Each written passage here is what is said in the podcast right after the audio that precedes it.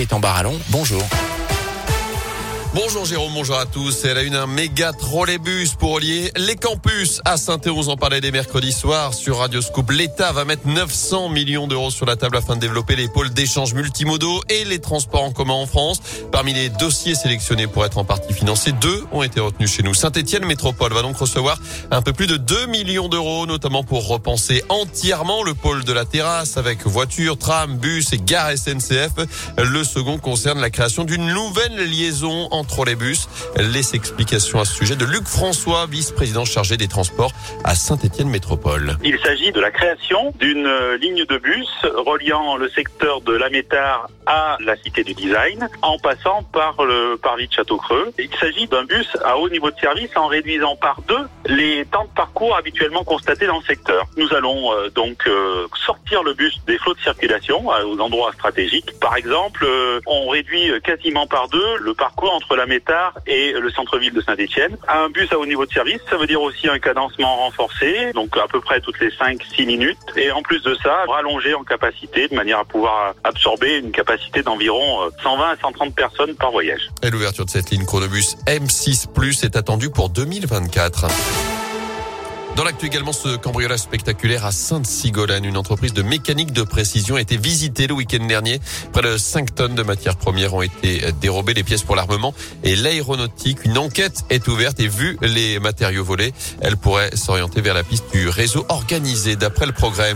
Autre cambriolage, on vous en parlait hier sur Radio Scoop, le magasin Darty a été la cible de quatre individus hier matin à l'ouverture à Montbrison, des malfaiteurs non armés, mais qui ont surpris un employé pour aller dérober tablettes et smartphones, un butin estimé après 20 000 euros.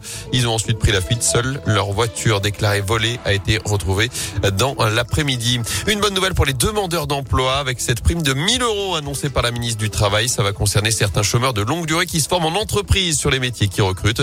La moitié de la somme sera versée au début de la formation, l'autre moitié à la fin. Un coup de pouce également pour les retraités. Les pensions complémentaires du privé augmenteront de 1% à partir du mois prochain. 13 millions d'anciens salariés vont en bénéficier.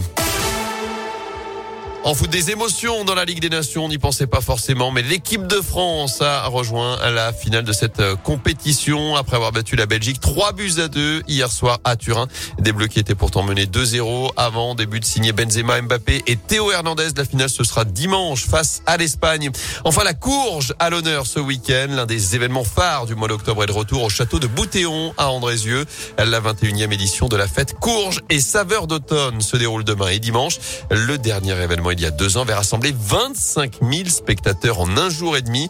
Des personnes venues d'un peu partout en France. Jean-Claude Conti, président d'Andrézieux Boutéon, animation co-organisateur de l'événement, annonce la couleur. Cette année, c'est très simple. Ça va être courgissime. La grande majorité des animations sont totalement gratuites. Il y a deux animations qui ont un petit coût, une à 2 euros et une à 3 euros. C'est quelque chose de très très simple. C'est la pêche à la citrouille et puis l'atelier des nichoirs, c'est-à-dire où les enfants peuvent créer des nichoirs. On va faire aussi pour les enfants un concours du plus beau potiron décoré, des ateliers sensoriels, des quiz sur les légumes d'automne. Et puis bien entendu, il y a plus d'une quarantaine d'exposants qui permettront aux adultes de trouver tout ce qu'ils ont envie, tout ce qu'ils ont envie de découvrir sur la courge et les saveurs d'automne. C'est pas une fête où on ne retourne plus. Une fois qu'on y est venu, on a envie d'y retourner. Et cette année, contexte sanitaire oblige le pass sanitaire et le port du masque seront obligatoires. Vous retrouvez toutes les infos sur radioscoop.com et on en parlera également à 11h50 dans La Terre, la Pierre et vous, la nouvelle rubrique de Philippe Lapierre.